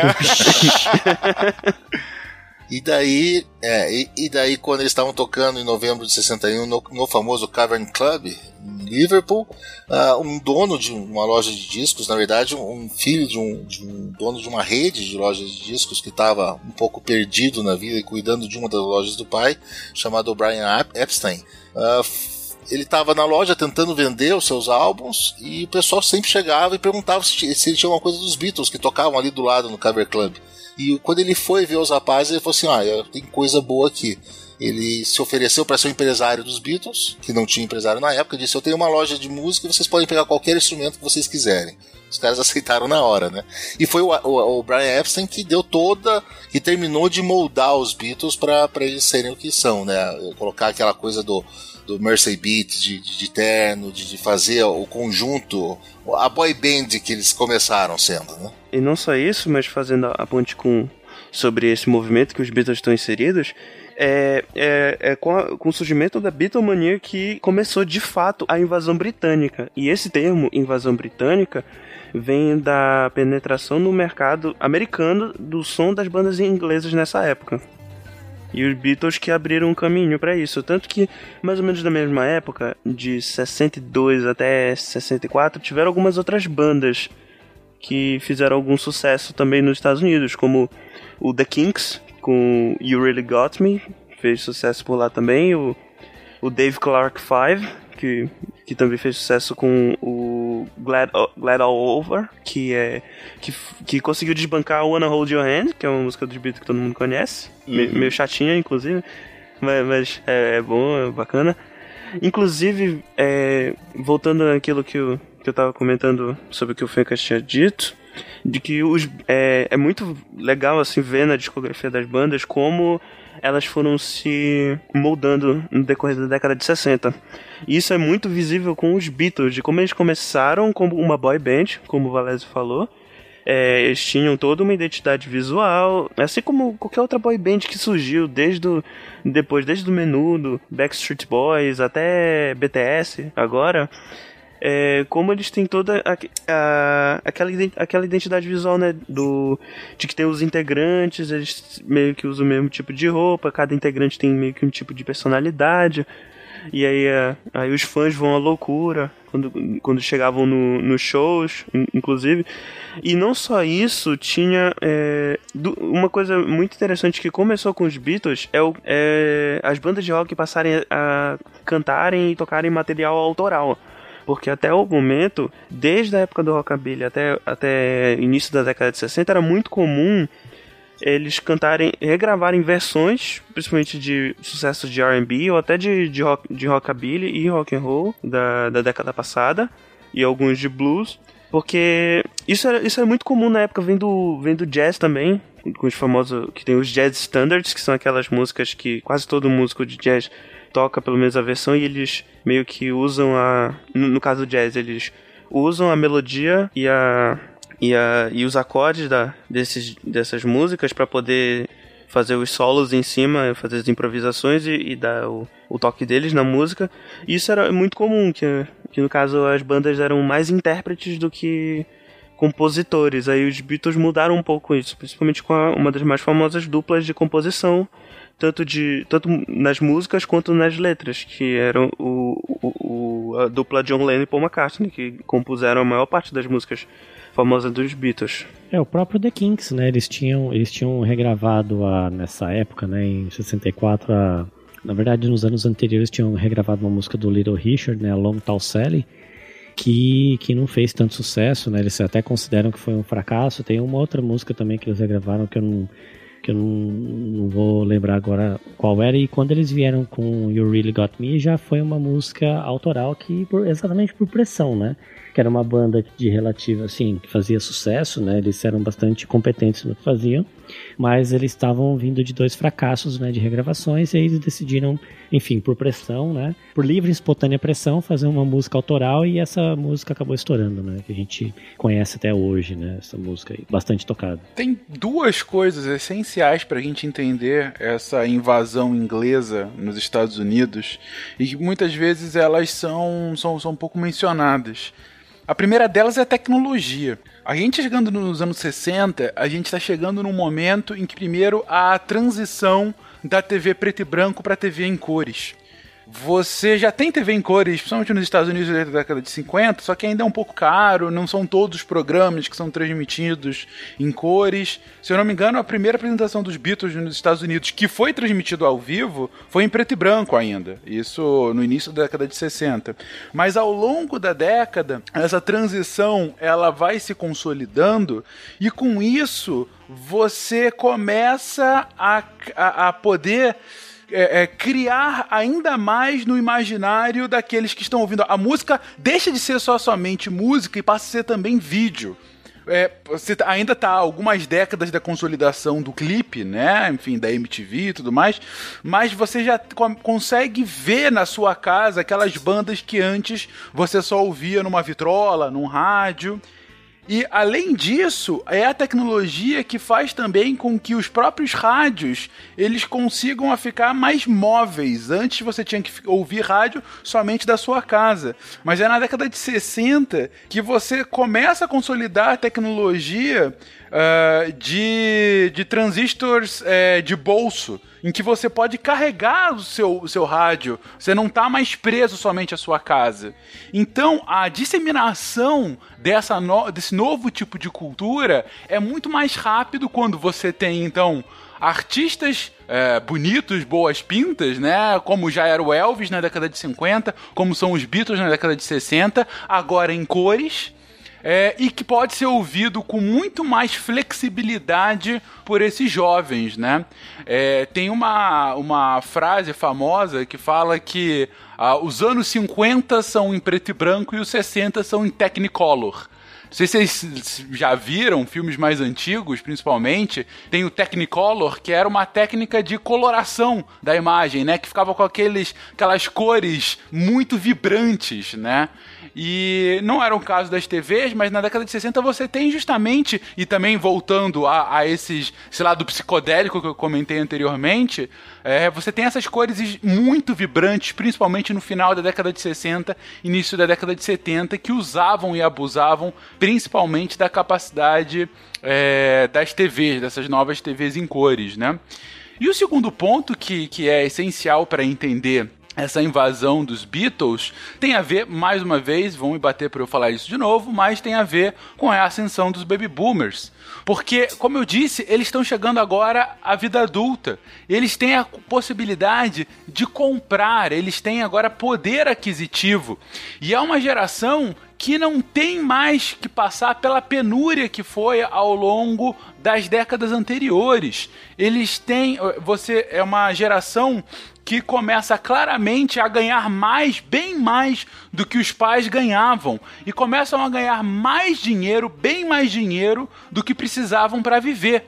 Ou seja, você tem esse saldo que você pode usar com efemeridades, que você não precisa para subsistência. Você pode usar com, com coisas, é, com, com, com algo que você gosta, comprando ou, ou consumindo uma coisa que te faz feliz. Você consegue ir além do, da, da subsistência e começa a se focar em qualidade de vida. Isso vai ficar muito mais claro depois com yuppies, não tanto com os hippies da década de 60, mas você já tem essa nova ascensão de um consumismo, consumismo esse que vai se refletir também na música, também na arte, também muito bem colocado com os Beatles e seus milhões de discos vendidos. Deixa eu emendar aqui, entrar um pouquinho na tua seara, Fencas, mas é, é, justamente isso de o impacto que a, a, invasão britânica teve nos Estados Unidos, ela não, não, se restringiu à música, né? A gente teve impacto no cinema, a Hard Day's Night dos Beatles foi um super sucesso, atrizes como Julie Andrews e Audrey Hepburn, que tinham aquele que inglês, e fizeram muito filme em Technicolor, então elas viraram as queridinhas também na América. Séries de espionagem, James Bond acabou se tornando um grande uh, espião, um grande personagem por conta disso, e outras séries como Danger Man, Descent, que é uma série muito legal, Avengers, que não tem nada a ver com a Marvel. Uh, a moda que veio da, da Inglaterra também por conta da música, com, com as minissaias, com os cabelos bem cortadinhos, como dos Beatles, e que foram aos pouquinhos crescendo e se tornando os cabelos dos hippies, que depois iam virar os yuppies, né? Não eles iam virar, mas iam dar lugar aos, aos yuppies, e, o, e o próprio, os próprios costumes, né? Porque os ingleses eles eram um pouco mais sofridos com a guerra, eles tiveram esse impacto da guerra, então eles eram mais duros, eles eram crianças que cresceram naquela uh, aquela dureza e tinham uma visão mais progressista e muito mais descolada dos valores conservadores dos pais deles. Uh, uma banda que, que realmente representava isso era o Who, né, Caio? Quem? não, essa Quem? não, essa não. Ah, stage? Meu eu, Deus. Caí, eu caí na piada. Então. Específico ao que o Valese comentou agora, tem um caso muito emblemático para entender essa emergência do rock no, no, Reino Unido, principalmente como um movimento de contracultura, principalmente contra um movimento de contestação ao governo e que tem a ver justamente com espionagem, que é o bom, talvez alguns ouvintes venham conhecer, é o caso Profumo. Foi o seguinte. é, no início da década de 60, tinha um dos, dos ministros, né, do, do, do gabinete do, do, do primeiro-ministro, à época, era o ministro, acho que ministro de guerra, ministro de defesa, alguma coisa do gênero. Ele, que era John Profumo, daí o nome, né, ele é, veio, veio uma revelação de que ele estava tendo um caso com uma modelo de 19 anos de idade. E aí, quando surgiu isso, foi um escândalo, sa- saiu nos tabloides e tudo mais. E o parlamento foi. é, é, foi é, perguntar como era casado e era uma, uma- era um governo conservador, era uma menina muito nova. E aí o parlamento foi fazer uma, uma averiguação junto ao Profumo, foi- chamou ele para que ele fosse ao, ao parlamento para falar sobre aquele caso. E aí ele falou que não, nada tinha acontecido, que aquilo era uma mentira, que não. Enfim, que estavam querendo derrubar ele politicamente.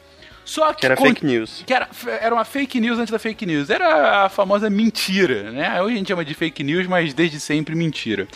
É, e aí, só que continuaram é, pesquisando, pesquisando e concluíram que de fato o cara tinha tido realmente um caso com essa garota de 19 anos. E, e aí ele, ante as provas, ele teve que vir a público falar de fato, não, tive realmente um caso com ela, mentir pro parlamento sob juramento, mentir pra ele. Inclusive teve repercussão nas eleições que tiveram no ano que vem e o Partido Conservador pe- perdeu por, pro Partido Trabalhista. Mas o negócio piora. Piora porque descobriram ah, que ao mesmo tempo que a menina tava com profumo, ela também estava envolvida com um oficial soviético. Então, ela na verdade era uma espiã que estava recebendo informações de primeira mão do governo britânico e o cara negando essas informações publicamente. E aí, quando veio, veio uma bola de neve. Veio- Descobriu que ele tinha- teve sim um caso, que a menina era uma espiã, que o cara tava vendendo informações sem saber. Vendendo não, tava d- abrindo a perna pro governo soviético. Você tá querendo dizer que a menina tava levando fumo profissional, é isso? Meu Deus, que horror. Mas. E, e aí o negócio, quando veio à tona, ele teve que falar que realmente tinha feito negócio errado, teve toda essa repercussão. Mas o ponto principal, de um ponto de vista social, é que os jovens. Tiveram a primeira grande desilusão com o governo. Que um cara do alto escalão do governo mentiu publicamente e sob juramento ah, quando ele estava lá no parlamento e me- mentiu de forma deslavada e o cara fez uma besteira gigantesca. Então, esse foi um estopim para manifestações culturais e políticas dos jovens contra o governo conservador. Estopim esse, claro, que vem com toda essa onda no mundo inteiro, mas que no caso britânico é especialmente relevante por conta desse caso como o, a- o grande elemento de mobilização social artístico contrário ao governo. What do you wanna do with your life? O The Who, que é uma das bandas mais famosas da década de 60 também. Engraçado que eles começaram um pouco mais na, na levada do R&B britânico. O primeiro disco deles é, é bem mais é, pro lado do R&B, assim como aconteceu com Rolling Stones também, início de carreira. Inclusive que essa coisa da geração do- dos meninos mais é, duros, como o Valese falou, é, eles têm tanto o, álbum, o primeiro álbum deles quanto a música título do, do álbum é My Generation e eles comentam um pouco disso na, na, na, na letra da música. E só uma curiosidade, essa é uma das primeiras músicas de rock que apresentou alguns solos de baixo, que nunca foi muito comum assim em outros gêneros além do jazz. Inclusive, tanto o John Entwistle, que é o baixista do The Who, quanto o Paul McCartney do- dos Beatles, eles foram tipo muito influentes para os baixistas do rock como um todo a partir daí. E uma coisa curiosa que aconteceu com The Who, aconteceu com os Beatles, aconteceu com os Rolling Stones, é justamente a influência da contracultura como que ele que teve na, na, na música dessas bandas. No caso dos Beatles, eles foram pra, pra Índia, né? Conheceram o. É o Ravi Shankar, né? O nome do guru que eles conheceram, não lembro agora. Eu acho que é, é assim. Aí eles, eles se encantaram com a música oriental, com. com com tudo isso. E eles passaram a introduzir isso na. com- é, com as drogas também, né? Com. Eles passaram a introduzir isso. É, se encantaram com as drogas e com a música oriental.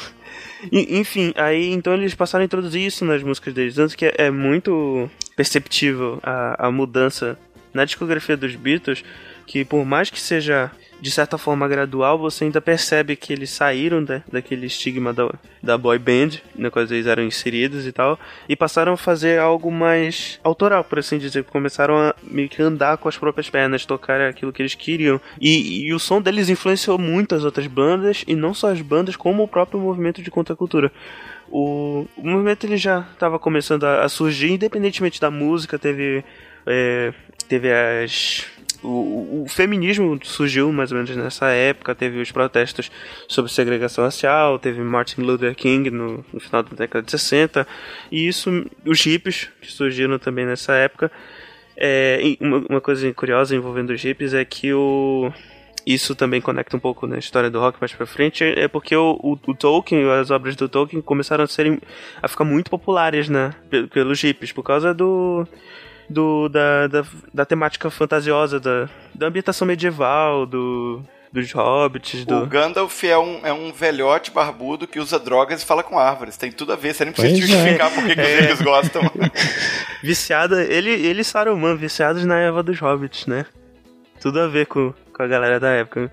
Mas enfim, voltando aos Beatles, é, já dá pra perceber isso, no, essa mudança nos discos deles, no Rubber Soul e no Revolver, mas foi no Sgt. Pepper's Lonely Hearts Club Band que, que, o, que a psicodelia surgiu assim de vez. E deu origem né, ao, ao movimento do, do rock psicodélico que o, o foco era basicamente tentar emular a experiência, o efeito das drogas no usuário através da música. Então já aí também já é uma uma um- como se um, a quebra de uma barreira que existia na música até então, que o, o rock, por mais que ele fosse rebeldia, ele, ele tava começando a seguir um padrão, tava se comercializando, e a, e a maioria das bandas na época, até as que ficaram mais famosas depois, seguiam essa mesma formulazinha. The Who era assim, Rolling Stones era assim, The Kinks, até aquela banda paródia que ficou famosa na época, The Monkeys, seguia esse, esse estilo. E aí, com o surgimento do, do rock psicodélico, é, as bandas começaram a se influenciar por isso, o, e pelo movimento e o rock psicodélico foi abraçado pelo movimento hip, tanto que surgiu a máxima, né, o sexo, drogas e rock and roll. E aí o, o rock psicodélico teve seu auge no, no final da década, com o, esses últimos álbuns do Beatles, dos Beatles, que são bem psicodélicos, o, a banda do Jimi Hendrix, The Jimi Hendrix Experience, que também vai pro lado psicodélico, o The Doors, surgiu no final, mas bem no finalzinho, assim, da década de, de 60, indo pro... é, enfatizando a, a psicodelia, tanto que tem a, tem a história famosa lá do, da música Light My Fire, que o, o Jim Morrison, e que eles gravaram a música ao vivo no estúdio, e aí ele tava meio drogado, meio bêbado. Ele saiu no meio da música pra ficar vomitando e, e seria esse motivo pelo qual a música tem o, uma ponte assim que dura mais do que o normal no, do que a maioria das outras músicas. E também tem a, a outra a música mais psicodélica desse disco do, do Doors, que é o, é o The End, que aí sim, se a galera já achava que seis minutos era muito longo pra uma música, o The Doors lançou o The End que tem 11 minutos de duração. Tá, tá aumentando, mas ainda tá longe de chegar no que a gente tem, né? Não, é. Não tão longe também, que, porque mais ou menos na mesma época, uma banda chamada Iron, Iron Butterfly lançou o álbum Inagara da Vida, que tem a música título que tem 18 minutos. Que Então tem já- uma história Aí já- deliciosa da, da- da- do título da música, vocês conhecem, né? Não. Eles começaram a, a- a fazer a música tal, e estavam naquela, ah, vamos dizer assim, reunião criativa de uma banda de rock do final dos anos 60, começando dos anos 70, e de repente o baterista falou, depois de 32 cervejas mais ou menos, eu tenho um título pra música. E ele pensou que ele que ia dizer que era no Jardim do Éden, In the Garden of Eden. Mas o que o pessoal entendeu foi Inagada da Vida. Oh, muito bom esse nome. E deram o nome da música. Sério isso? É sério, é sério essa história. Por isso que, que tem um nome esquisito. Sensacional, gente. Então, olha só, vamos recapitular aqui. Nosso rock nasce na década de 50, ele surge ali do Rhythm and Blues, e aí ele vai evoluindo pro rock, e a gente tem aí o, o Elvis como o Eminem da história do rock, certo? Perfeito. Sendo aquele que, que traz o rock pra traz o, o rock, né, pro público branco. E depois essa- esse rock evolui e é, e é levado pra Inglaterra e passa aí a década de 60 evoluindo. E aí nós temos os Beatles, que descobrimos também que são os menudos da história do rock, né? Estou muito Exatamente. chocado com isso, inclusive. E é bom lembrar que o Labamba lá é o Mamando Assassinas da história do rock. É verdade. Tô rindo, mas com respeito. Inclusive, os Beatles não eram só os menus da época, como eles eram os menus dos originais. Sensacional. E e uma coisa que eu acabei é, não comentando é que além do, do, rock, do rock psicodélico, é que começaram a surgir mais. A partir, a partir do, do rock and roll e do rock psicodélico, acabaram su- começando a surgir mais três outros gêneros musicais que, por mais que não fizessem tanto sucesso, ou não fossem, não fossem tão conhecidos, na, não ficassem tão conhecidos na década de 60, eles iam ter o seu auge na década de 70, mas começaram no final da década, que é o, o hard rock, o rock progressivo e o heavy metal. O, um dos precursores, inclusive, do, do, do hard rock foi o próprio The Who, que eles começaram a seguir nessa linha a partir do terceiro álbum deles, que é o The Who Sell Out, e do quarto álbum deles, que é o Tommy, que também são, é, vale citar os dois álbuns, porque eles também foram um dos primeiros álbuns de álbuns conceituais da história do rock. E aí para pro ouvinte que não conhece o termo, o álbum conceitual é aquele álbum que todas as músicas do álbum é, são relacionadas a algum tipo de tema. E no caso do Tommy, ele foi um- uma das primeiras ópera rock a serem compostas, que nesse caso, uma ópera rock é um álbum que de rock, obviamente, que conta uma história com, com as canções. Aí se, se o ouvinte não, não conhece o álbum Tommy, ele até foi adaptado para o cinema. Que inclusive a própria banda estrelou o, o filme, tem até participação do Elton John na, na música Pinball Wizard. E também existem outros famosos álbuns de, de ópera rock, por assim dizer. Tem o Metropolis, parte 2 do Dream Theater, Operation Mindcrime do Queen's Rise e o é, American Idiot do Green Day. São alguns dos, dos mais famosos que seguem na mesma linha. E The Wall, né, gente? Não vamos esquecer The Wall, né? The Wall também, eu esqueci do The Wall. Nightfall in, uh, in the Middle Earth do. do... É, o Nightfall, do Blind Isso. Guardian. Então, vocês comentaram aí do hard rock e aí você citou outros dois gêneros também. Então, além do hard rock aí que surge com o The Who, né? Um dos precursores é o The Who. Falou do rock progressivo também. E quem que traz esse rock progressivo? Qual a diferença entre o hard rock, o rock e o rock progressivo aí, o heavy metal? Isso é uma coisa que sempre me confundiu, o ha- o hard rock e o heavy metal. O negócio é. Isso dá pra falar. Bem, os gêneros em si a gente fala mais- um pouco mais pra frente, assim, na década de 70, mas a, a diferença, principalmente entre o, entre o hard rock e o rock progressivo, na verdade é até bem fácil de dizer. Mas o que mais confunde as pessoas é a diferença entre o hard rock e o heavy metal. No caso, o hard rock ele tende a ser bem mais. tende a ir mais pro lado do blues. O, a, a guitarra é um pouco mais swingada do que no, no heavy metal. No heavy metal, a ênfase maior é o peso. E as, e as linhas do. Os, os riffs costumam ser mais retos, como falam nas músicas. É algo mais. É, não é tão swingado quanto no hard rock. Também tem muito é, gallop que chamam nos riffs de metal, tipo. Isso é bem comum no, no, no metal, não é tão comum em outros gêneros. Mas é, uma das primeiras bandas de hard rock mesmo no, a surgir na década de 60 ainda é o Led Zeppelin, que também está bem vinculado ao, ao metal. Eu, nos Estados Unidos eles costumam chamar tanto hard rock quanto heavy metal de, de metal. Mas a maioria do- dos outros países não considera o Led Zeppelin metal justamente por, por conta dessas coisas que eu falei. Até porque ele vai muito mais pro lado do blues do que qualquer outra banda de metal. Mas o, o peso que o Jimi Hendrix trouxe pra guitarra em algumas músicas, tipo Communication Breakdown, que começa com aquele riff lá, é...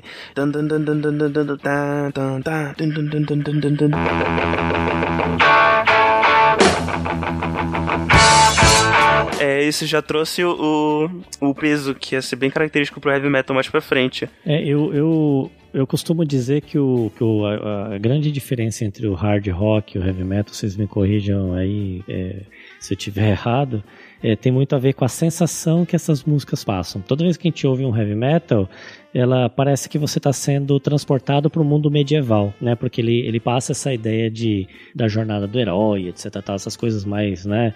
É, De- depende do metal, é, hein? Mas assim, se você, se você pegar mesmo a, a, a Paranoid, por exemplo, né? Pegar é, da- né, do, do, do Black Sabbath, ou mesmo pegar Iron Man do Black Sabbath, se você pegar as passagens da música, ela transporta você para um, por um, por um, sei lá, para um, por um campo de batalha, alguma coisa assim, né?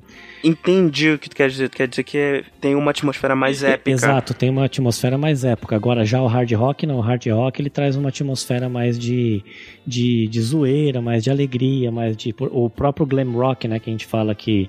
Que aí a gente já vai falar de, de Kiss lá, lá pra frente, né? De, de Twisted Sisters, né? Outras bandas assim e tal. Então, é, tem, tem essa, essa vibe um pouco mais. Que é uma mistura de. é, de de contagem do blues, né, como Led Zeppelin faz muito, faz muito nas músicas deles, né, o 4x4, e também tem essa atmosfera um pouco mais, mais alegre, né. A gente pode dizer, por exemplo, que se a gente adicio- adicionar ah, andamento e peso aos Beatles, antes de Sgt. Peppers a gente tem o hard rock e depois de Sgt. Peppers a gente tem o heavy metal? Perfeito.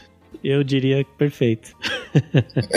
Muito bom. Excelente. Não diria que dá, eu não diria que dá para dizer que é heavy metal porque bem, não é, não é, mas algumas músicas dos Beatles foram muito influentes, tanto inclusive tanto no nesses três gêneros, tanto no hard rock quanto no rock progressivo, quanto no heavy metal.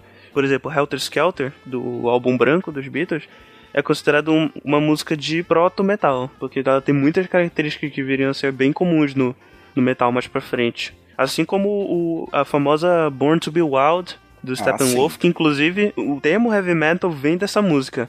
Que uma parte da, da letra, se não me engano, é Heavy Metal Thunder. Isso aí. E aí um, o crítico, algum crítico da época pegou o termo heavy metal da letra dessa música.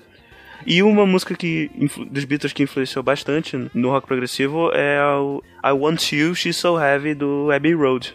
É que uma coisa curiosa é que eu acho que dá pra definir pelo menos o rock progressivo e o metal meio que com dois objetivos bem distintos. O, o metal já desde o início, o metal ele sempre buscou é, peso. Eu acho que a palavra-chave para metal é, é peso. Eles sempre buscaram fazer um, um som mais obscuro, mais pesado do que tudo que já estava sendo feito na época. E, inclusive, isso representa bem o espírito de rebeldia do rock como um todo. E no caso do rock progressivo, que a gente, que a gente já, é, acabou não falando tanto, é que eles estavam. Ele também estava se rebe- rebelando do, do resto do rock porque estava começando a ir para um lado mais artístico. Tanto que o primeiro álbum considerado como um álbum de rock progressivo da história é o In the Court of the Crimson King, do King Crimson. Que ele é um álbum bem mais é, artístico, assim, com- comparado com alguns outros álbuns da época.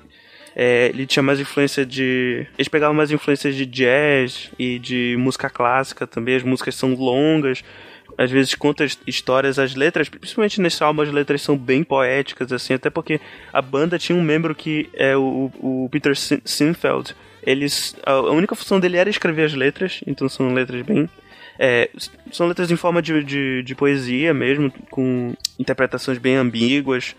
É, e aí o rock progressivo ele acabou indo mais pra esse lado, de tanto de experimentalismo musical, é, tanto que são as famosas músicas gigantes do rock progressivo, músicas de 20 minutos que ocupavam um lado inteiro do vinil da época, quanto é, mudanças de compasso e de, e de tempo dentro da música que é muito comum na música popular, é a música se manter num único compasso e num único tempo, assim, no andamento dela. Aí o rock progressivo é, já surgiu com a intenção de, de quebrar esse conceito, de mudar de tempo, mudar o compasso, fazer é, mudar a estrutura da música, sair do, do verso, refrão, verso e mudar para outros tipos de estruturas musicais e mas, mas o gênero mesmo, tanto rock progressivo quanto heavy metal, só foram ganhar corpo mesmo na década de 70. E para confirmar o que o Valese tinha comentado, o Helter Skelter foi regravado pelo Motley Crue, tem uma, uma, uma versão bem, bem interessante e ela tá bem na pegada de, de, de metal mesmo, tá? Vale a pena ouvir. Helter Skelter dos Beatles por Motley Crue. Perfeito, gente. E tal qual um single aí de rock progressivo, nosso programa já está com muitos minutos de duração, já está ocupando um lado inteiro do disco aqui. Então, para a gente finalizar essa parte, já que vimos aí que vamos precisar de mais um programa para poder continuar essa história do rock a partir da década de 70, e aí a gente pode até aproveitar para entrar em detalhes sobre esses diferentes estilos de rock, né? É, nós tivemos a música vindo dos Estados Unidos para a Inglaterra, ganhando a Inglaterra e a partir da Inglaterra invadindo o mundo, né? Na tal da invasão britânica.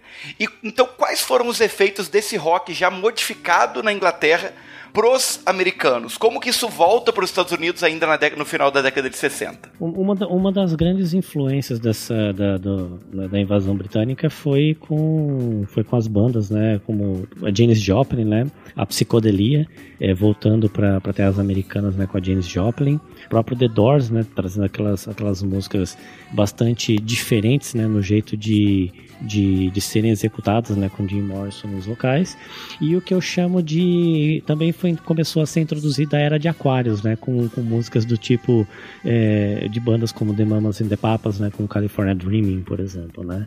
Então é eles até eles até eram apelidados como é, é Hells Angels, é, Hells Angels, né, os, os anjos do inferno, porque eles trazem aquela psicodelia, mas com, com uma pegada de paz e amor, né, na- nas letras das músicas. Então teve bastante influência do, desse movimento britânico e começou a influenciar essas bandas que surgiram nos Estados Unidos com toda essa ideia por trás do psico- psicodelismo já no fim da década de, de 60. Inclusive, Marcel, o movimento psicodélico, ele, ele tanto o rock psicodélico, a história do rock, quanto o movimento da contracultura, eles finalmente convergiram e chegaram no seu ápice entre os dias 15 e 18 de agosto de 69, que foi o dia do Festival de Woodstock, o lendário Festival de Woodstock. E é isso, eu acho que essa é a deixa perfeita pra gente finalizar o nosso cast, pra já entrar no próximo, contando sobre Woodstock, porque eu acho que Woodstock é tão. A história da, da- da- de Woodstock e, e tudo que acontece lá é uma parada tão incrível que, que merece um parágrafo grande aqui da nossa história, né? E a gente volta pra continuar a partir de Woodstock como foi a vida de sexo, drogas e rock and roll dos anos 70 e 80. Eu quero deixar registrado que eu espero um episódio pra falar da história do funk no Brasil. E eu tô falando sério. Falando sério, é, é, seria Não, mas é- interessante, cara. Seria interessante. Eu concordo. Eu não sou muito fã de funk, mas eu concordo. Porque o funk é um movimento cultural periférico mu- muito. Não mais periférico, né? Já Exatamente. é- Há algum tempo já deixou de ser periférico. O pessoal que é fã de, de rock, que não odiou a gente por qualquer comentário no meio do cast, acaba de odiar a partir de agora. Obrigado, gente. Não, não, eles já fizeram isso no meio do cast, não tem problema. Não, já, já. Eu acho que a galera é guacha. Eu acho que eles já já estão te odiando quando tu comparaste o Elvis com o Eminem.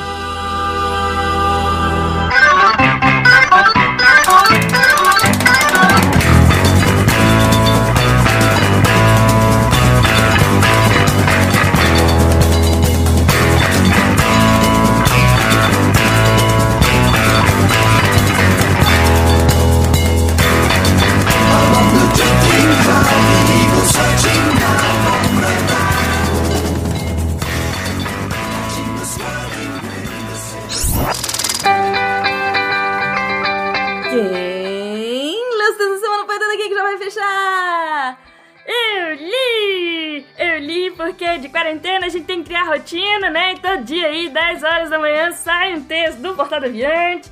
Então, assim, todo mundo lendo texto às 10 da manhã, porque é bom criar rotina na quarentena. É isso, gente. Vamos aproveitar a quarentena para ler coisas muito legais. Essa semana, especificamente, os meus redatores maravilhosos escreveram sobre epidemias e coronavírus e todos os textos com uma abordagem super positiva no final. Então tá imperdível. Eu sei que eu falo isso de muitas semanas, mas por favor, leia os textos dessa semana que tá realmente imperdível. Segunda-feira teve texto do Marcel Dantas. O Marcel trouxe pra gente uma tradução comentada do artigo A Matemática Promissora por Trás do Achatamento da Curva. E aí, em seguida, ele faz uma super análise do texto, traz ainda mais dados, porque meus redatores são muito foda! É, gente, assim, né? A quarentena faz isso com a cabeça das pessoas, né? Deixa ela, bichinha, que tá meio doida. Vamos pra terça-feira, Deb.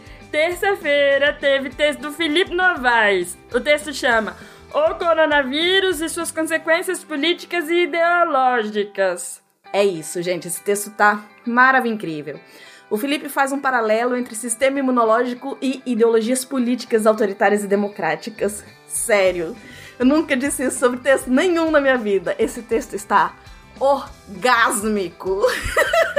tá incrível. Tá incrível. Tem que ler. Eu falei, né, gente? Dá um desconto. Dá um desconto. Quarta-feira. Quarta-feira teve texto do Marcos Sorrilha. Ele trouxe pra gente a história das trocas colombianas e como que o trânsito das pessoas pelo mundo leve e traz, leve e traz, leve e traz muito mais do que só mercadoria. É, gente, o texto chama Coronavírus e as trocas colombianas. Ele traz esperança de que, apesar da rapidez com que o coronga se espalhou, a gente tem a nosso favor a rapidez da ciência na modernidade. Quinta-feira! Quinta-feira teve texto do Lenny Machado. Esse lindo escreveu o texto História Alimentar, as refeições em período de peste. O Lenny trouxe pra gente diferentes períodos de epidemia em que a população teve que mudar hábitos alimentares. Esse texto é muito bom mesmo. Esse texto eu fiquei assim, eu li, eu quase comi o negócio. Não, mentira, não comi porque a alimentação que ele fala aqui é muito ruim. Mas assim, é muito interessante. Gostei. Eu comi com o zói. É isso. Sexta-feira, saindo aí fresquinho às 10 da manhã. Texto do Juliano Froder, Sistema Imunológico e Covid-19. O Juliano faz uma análise de dois artigos sobre como que o corpo humano reage à infecção do novo coronavírus. Todos esses textos você encontra no site deviante.com.br. Lembra vocês da hashtag Desafio Redatores Deviante é, no Twitter ou pode mandar pra gente pelo contato arroba. Mandem suas perguntas para os nossos redatores responderem, beleza? Vou terminar lembrando também que se você quer ser um redator deviante, manda pro mesmo e-mail, contato arroba scicast.com.br. Fala, quero ser redator! Aqui é a Deb Cabral, editora do portal Apagando a Luz da Torre Deviante. E Nimi! Tchau! Se a ciência não for divertida, tem alguma coisa errada. Tem que ser divertida. A coisa mais divertida que tem é a ciência.